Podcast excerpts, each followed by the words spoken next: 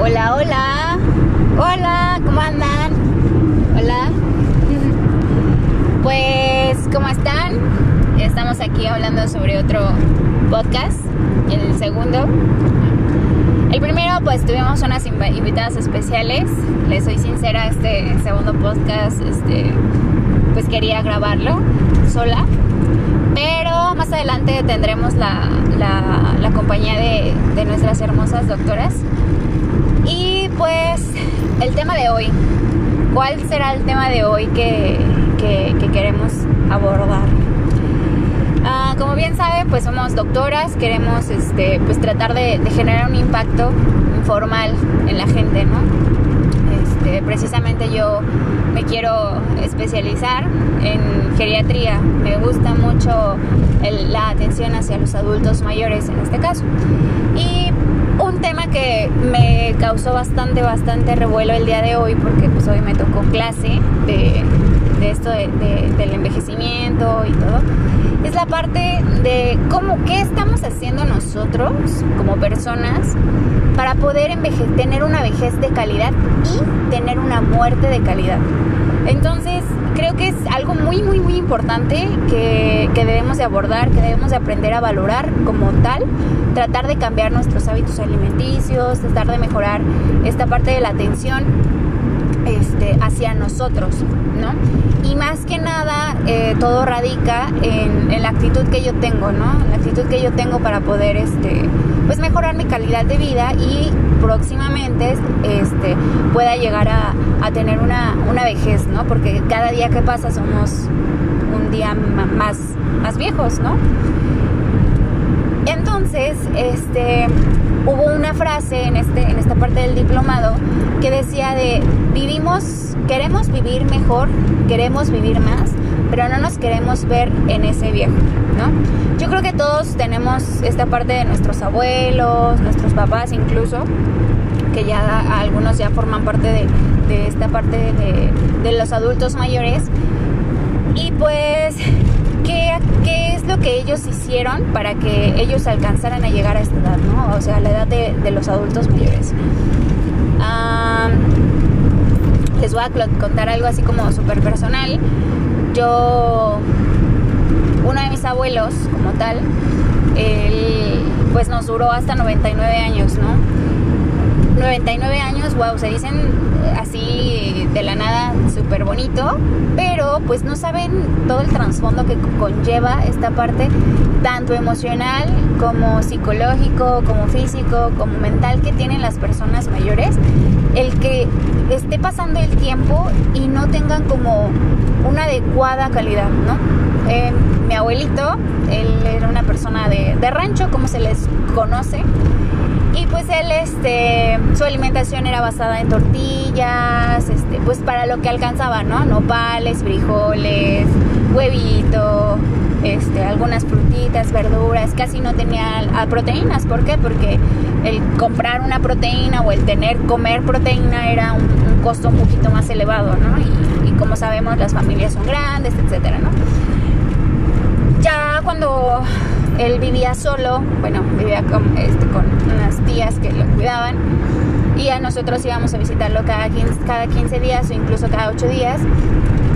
Este, la, la, alegría que él tenía, o sea, al vernos, era una alegría inmensa, ¿saben? O sea, una alegría completamente irradiante porque él este, mejoraba, ¿no? O sea, mejoraba su actitud, mejoraba su ánimo, sus ganas de comer, ¿no? Del que no a sentirse una persona hecha a ser una carga para alguien, sino para eh, tratar de mejorar, ¿no? sentirse útil. Y creo que como sociedad y como hijos que somos, despreciamos esta parte, ¿no?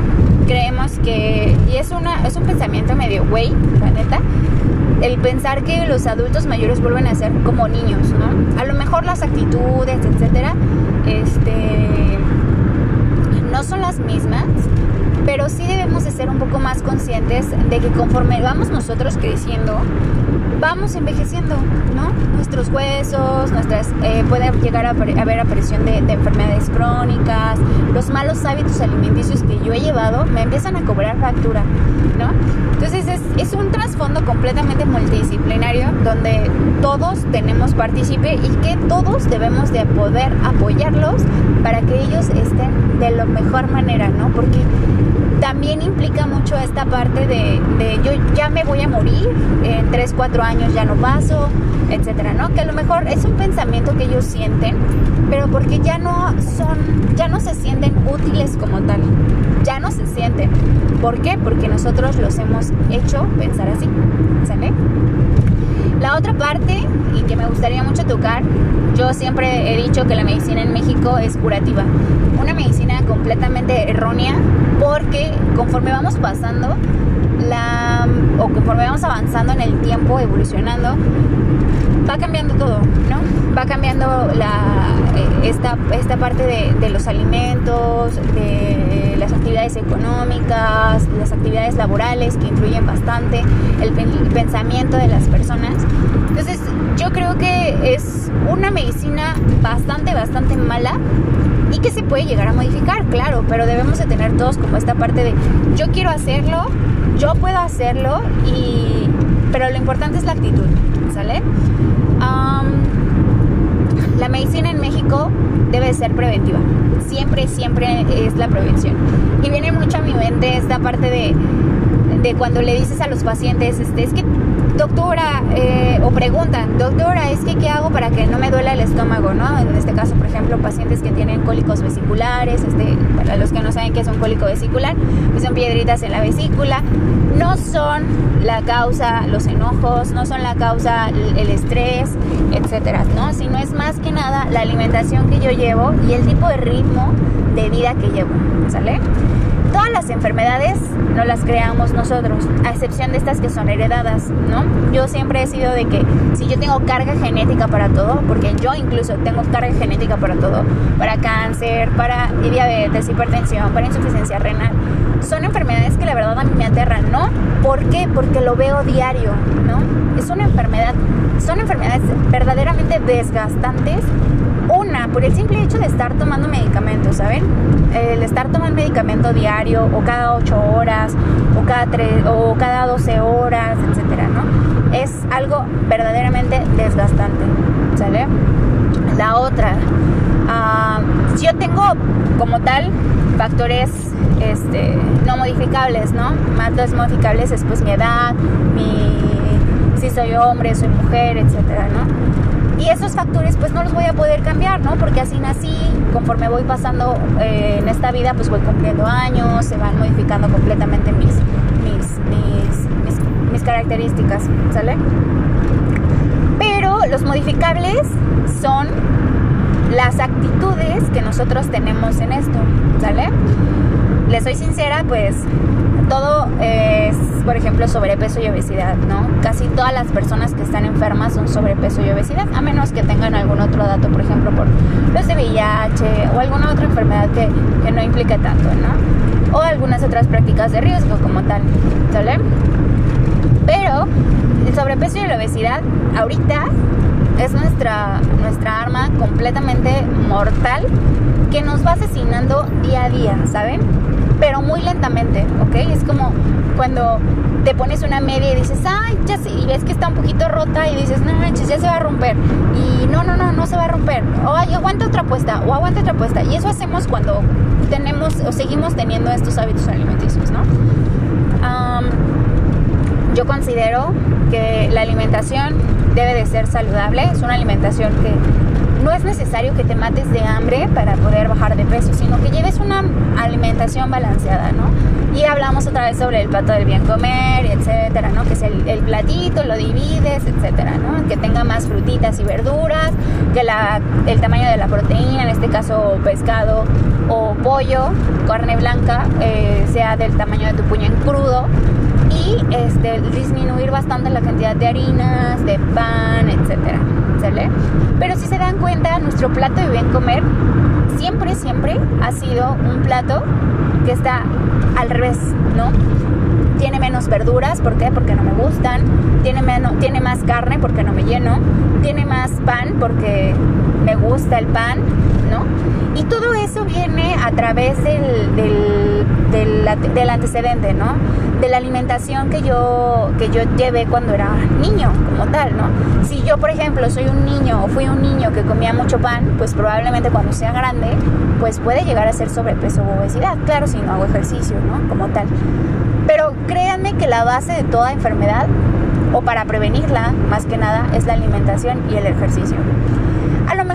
No tenemos esta parte de quiero vivir, este, quiero trabajar eh, bien, quiero o, nos escudamos, ¿no? Como tal, nos escudamos en el que es que por el trabajo no hago ejercicio o es que mi trabajo me hace que coma mal.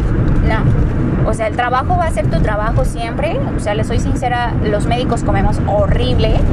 Eh, raíz de eso, pues en el internado subí casi 20 kilos. Este, yo creo que es cuestión de actitud, ¿no? A lo mejor, no sé, yo trabajo de 8 a 8 de la noche, inclusive llego a trabajar en las noches, o sea, días que trabajo completas. Y pues yo sé que si voy a trabajar ese día, pues obviamente me levanto más temprano, me preparo algo que se ha hecho en casa, este, que yo lo haya preparado, que a mí se me antoje, ¿no? Y que sea lo más saludable posible, ¿no? Porque yo estoy decidiendo qué es lo que está entrando a mi cuerpo, ¿no? Y cómo lo quiero quemar, ¿sale? La alimentación es eso, tener actitud para poder mejorar esta parte de los hábitos. Y la otra es el, ejercicio. Les soy sincera, a mí antes no me gustaba hacer ejercicio. Yo era bailarina de danza folclórica cuando tenía 10 años. a los 10 años, ¿quién, ¿qué vas a ver alguien, no?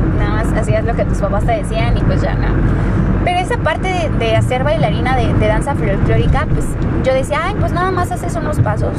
Yo, para los que me conocen, soy muy mala coordinando pero era algo que me gustaba, ¿no? Y, me gusta todavía la fecha. Digo, no soy la bailarina la mejor de todas, pero pues me defiendo, ¿no? Más o menos, digamos. Después, pues inicié esta parte del fútbol, del fútbol que, yo quería pues tratar de, pertenecer, ¿no? O sea, de hacer alguna actividad. En ese entonces, pues mi hermana mayor, ella quiso jugar boli. Ella por la altura, porque soy una persona muy chaparra, a comparación de mis hermanos, este, ellos, ella por la altura quiso jugar boli. Entonces a mí me llamó mucho la atención y pues lo que hace usualmente la hermana mayor lo hace la hermana del medio, ¿no? Porque yo soy la hermana del medio, soy el sándwich. Entonces pues me metieron a boli pues a la fecha llevo casi 16 años jugando voleibol, ¿no? A lo mejor en diferentes o en distintas, este, distintas intensidades, pero este, es una actividad que, que pues encontré, ¿no? Después pues entré a la universidad, en la universidad comes horrible, que los taquitos de canasta, que te vas a las salitas con tus amigos, que la chelita, que la cerveza, que la borrachera, etc. Alimentos que pues la verdad eh, no son no son malos, pero si los consumes en, en, un tiempo adecuado o en el tiempo en el que los debes de consumir, te ayudan, ¿no? y te hacen como que sobrellevar este pedazo de, de la vida o de la universidad, ¿no? Porque pues, todos sabemos que la universidad es horrible y más para un médico. En el internado, les comento, pues comí más de, subí más de 10 kilos. En la universidad y en el internado no hice nada de ejercicio. Pues en el internado pues comes a lo, que te encuentras, literal. ¿Por qué? Porque es una friega constante, o sea, 36 horas cada dos días es horrible pero pues es algo que, nosotros escogimos y que nosotros debemos de, mejorarlo, ¿no? O sea, así como yo decía, yo pues yo me voy y me compro una torta, había compañeras que pues su mamá les mandaba comida o inclusive pues se paraban temprano y se mandaban, se hacían su comida ellas solas, ¿no? Entonces es esta parte de la actitud que tú quieres tener en cuanto a tu alimentación, ¿sale? Les soy sincera, salí del internado hace cuatro años, ahorita ya este, soy egresada, pero hace un año, ahora que empezó lo de la pandemia, y viendo esta parte de que la pandemia, o sea, este COVID show bien feo que, nos vino a, fregar la vida a todos este año, em, se enfocaba más, bueno, no se enfocaba, sino afectaba más a las personas con sobrepeso y obesidad. Entonces yo creo que me ocupé como tal, porque yo creo hace en mayo del año pasado me pesé y pesaba 76 kilos. Les soy sincera, hoy orgullosamente les comparto que peso 56, ¿no? Pero he puesto como esta parte de las medidas, de la atención. No me he contagiado de, de, COVID afortunadamente, a pesar de que veo pacientes con COVID. Creo que esta parte del ejercicio me ha ayudado bastante, ¿no? Entonces creo que, que es más que nada la actitud que tú tienes, ¿no? La actitud que tú tienes y que quieres hacer. ¿Yo por qué quise hacer esto? A mi familia, pues les digo, afortunadamente mis papás no tienen ninguna enfermedad aún, pero quiero cambiar esta parte de la mentalidad de que es prevenir, ¿sale? Porque usualmente nos tapamos con el de, ay, es que de algo me he de morir. O sea, sí, de algo te hace morir, pero pues espérate, aguanta. O sea, primero vive lo que tienes que vivir y ya después, este, todo con medida, ¿no? Todo con medida es mejor, ¿ok? Pues esa es como mi parte. Yo creo que todos podemos, este, pues tratar de mejorar esta parte de las condiciones saludables, mejorar condiciones saludables, mejorar condiciones físicas para tratar de, mejorar. Yo siempre he sido de la idea y siempre fui de la idea de, ah, del ejercicio, no, es que me voy a ir a jugar boli, entrenaba, ¿no? Porque literal entrenaba diario, me iba al gimnasio y bla, bla, bla, ¿no? Porque era una deportista pues que jugaba diario, tres, cuatro partidos, etcétera, ¿no? Y ahora ya yo creo que ni con uno puedo, ¿no? Pero es esta parte de qué es lo que tú quieres para tu vida, ¿no? Yo la verdad no quiero ser de las personas que quieran tomar medicamento posteriormente. Lo veo con unas tías. Yo creo que es esta parte de tratar de mejorar eh, todo. Condiciones, alimentación, ejercicio, etc. Y no tiene que ser un ejercicio que sea de que, ay, no, salte a correr los 20 mil kilómetros. O sea, no, hay personas que ni siquiera les gusta correr y pues lo que se basa en las guías de práctica clínica todo esto para tratar y que, siempre te va, el doctor te dice, no, es que tiene que tomar agua, más de 3 litros de agua al día y tiene que este, hacer ejercicio, actividad física, mínimo caminar 30 minutos al día, mínimo 5 veces a la semana, o sea, ya que suena algo cantado y que siempre que vas al médico te dice, lo primero que tienen que hacer señora es bajar de peso. Pues sí, lo primero que tienes que hacer es bajar de peso, ¿sale? Pero no vas a bajar de peso a lo menso, sino es bajar de peso correctamente. ¿Por qué? Porque después vienen con descompensaciones que la verdad no estamos preparados para ellos. Como tal médico sí, médicamente sí, pero nosotros como personas no podemos o no sabemos cómo mejorar ese plan, ¿sale? Entonces todo es un proceso lento, yo siempre les digo a los pacientes, es un paso a la vez. Si usted quiere tratar de bajar o mejorar sus condiciones de salud, sus condiciones de vida, pues hágalos. Verá que si la alimentación es adecuada, si usted realiza ejercicio, va a haber un punto en el que el dolor por el que usted viene a consulta mejora. Y a lo mejor ya no me va a tener que venir. A lo mejor esa es la receta del éxito, ¿no? Y ya me voy a quedar sin trabajo, claro pero este es como parte de mi granito de arena, o sea, tratar de, comprenderlos, tratar de educarlos, ¿no? Porque se llama educación para la salud. Yo como me educo para tratar de mejorar mis condiciones, ¿sale? Entonces, condiciones ahorita y prevenir, porque todo en esta vida es prevención, ¿sale? como cuando queremos que nadie se caiga, pues entonces ponemos unos barandales y si yo por ejemplo no quiero que mi hijo se caiga de la azotea, pues pongo un corralito para que no se mueva. Todo es prevención, todo, todo, todo, todo. Entonces yo creo que debemos de cambiar pues esta parte de la mentalidad que tenemos de si algo me debe de morir, sí, o sea, sí, te puedes morir ahorita, te puedes morir este en 15 días, te puedes morir en 20 mil años, bueno, no en 20 mil años, pero sí te puedes morir este, en unos 20 años y no necesariamente este, tiene que ser por, por algo que, te afecte, ¿no? O sea, a lo mejor les digo, no está mal tener gustitos, antojos, etcétera, pero es algo que yo quiero. O sea, si yo voy a comérmelo, ¿qué tengo que hacer? No sé, por ejemplo, cuando vas al pastel, ¿no? Porque a mí me encantan las tartaletas. Es como mi, mi postre así de, ah, quiero tartaletas, ¿no? Y que pues la verdad es como las tartaletas y las oleas, no manchen, si algo me quieren regalar en la vida, son tartaletas y oleas. Entonces, esa parte de, de comer tartaletas y obleas, pues también me hizo subir mucho de peso en el internado. Entonces yo creo que es esta parte de ocuparnos, tratar de, de, ser lo, lo, más este, tranquilos, de ser lo más eh, buenos como tal, mejorando nuestra dieta, mejorando nuestra alimentación, mejorando nuestras condiciones para tratar de evitar la enfermedad, prevenirla.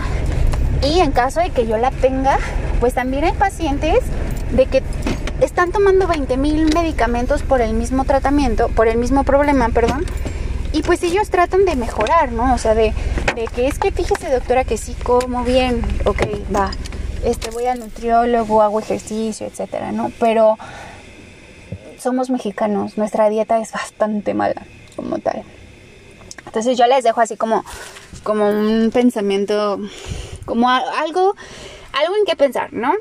En verdad quieres pasar tus últimos días, porque tus últimos días no es cuando envejeces, sino tu último día es el último día que vas a vivir, ¿no? Porque también me pongo medio difícil filosófica y siempre tenemos, pase lo que pase mañana, siempre tendremos el día de hoy, ¿no? Entonces, yo por ejemplo ahorita les puedo decir, ah, no, pues chingón, bajé, bajaste de peso, qué bueno. Pero así como les digo, probablemente bajé de peso y yo digo, ay, sí voy a mantener un cuerpo escultural por el resto de... Pues no, obviamente no, sino es tratar de seguir, de seguir adelante, de no dejarse caer y mejorar todo, mejorar todo, prevenir. Prevenir es, es, es, es la, la, receta de todos. Yo creo que es la receta que damos como plancton cuando se quiere robar la receta de, del crustáceo cascarudo. Y que a veces la logra, pero logra robarse la receta, pero nunca puede abrir el tapón de la botellita y así. Entonces yo creo que siempre como médicos les damos la, la, la receta, pero creo que a veces como pacientes eh, no tienen como la suficiente paciencia para tratar de, de ser lo, más de, acatar, no acatar, sino de seguir las indicaciones, ¿no? ¿Por qué? Porque yo te estoy diciendo qué es lo que pueda tratar de disminuir tu enfermedad o tu dolor o tu padecimiento, pero tú no quieres hacerlo, ¿no? Entonces, todo eso es, es en ¿sale? Yo les mando un beso, un abrazo muy fuerte. Hoy es domingo, todo el día. Y pues vine a, justamente ahorita me dieron muchas ganas de escribirle este podcast porque pues me gusta mucho esta parte de la atención, de la atención que tenemos. Mm, se acabo de hacer ejercicio. Soy una persona que hace ejercicio, sí soy activa. A veces sí me dan ganas de quedarme todo el día acostada, pero pues saben, no se puede. Pero yo creo que si podemos nosotros mejorar bastante nuestras condiciones de vida, en estos momentos podemos mejorar bastante nuestras condiciones cuando envejezcamos. Las personas mayores, más de 85 años, que se consideran este, personas centenarias o personas que sean en vejez extrema, son este, adultos mayores y se consideran como un grupo de sobrevivientes enfóquense en eso. Esas personas sobrevivientes son nuestro grupo de... Mm, ¿Cómo decirlo? Son nuestro grupo de... Ay, se me fue la palabra. No sientes que... Acabo de jugar y se me va el, el rollo son el grupo que nosotros debemos de tener para seguir, ¿no? Es como nuestro ejemplo, es la palabra que quería copiar. Son nuestro ejemplo, ¿no? Esas personas son sobrevivientes de su propia calidad de vida, ¿sale? De sus hábitos, son sobrevivientes de ellos. Entonces, ellos son el ejemplo exacto de que las cosas se pueden hacer bien en el transcurso de tu vida para poder tener una calidad de vida y una calidad de muerte adecuada. ¿Sale? Entonces les mando un beso y un abrazo otra vez. Espero que, este, este pequeño segmento que les acabo de poner pues les, les haya servido. Este, a veces hablo mucho, repito muchas cosas, perdón, soy muy mala para hablar, ¿no? Pero este lo importante es ocuparse, ¿sale? Y yo creo que siempre es la actitud. No hay, no hay un buen día para empezar. El, el buen día para empezar es el día en el que lo piensas y de ese día lo tienes que hacer.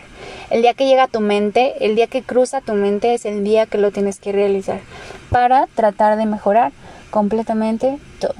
¿sale? Una vez con eso, una vez con actitud y una vez que veas resultados, te vas a sentir fenomenal, ¿sale? Los quiero mucho, los espero en el próximo capítulo. Aún no sé de qué hablemos. Quiero ver si podemos este, tener esta parte de, de varios invitados. Este, esto va surgiendo conforme va pasando la vida, los días. Este, las doctoras la otra vez comentaban que querían hablar un poco de depresión, entonces pues ya por ahí les daremos un poquito más de, de depresión, ¿no?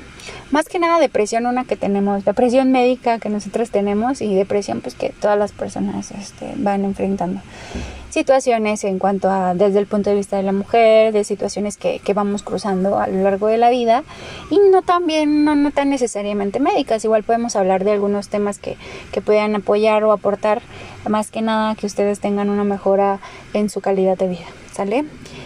Muchas gracias por acompañarnos el día de hoy. La doctora Posito se despide de ustedes y pues, chao chao.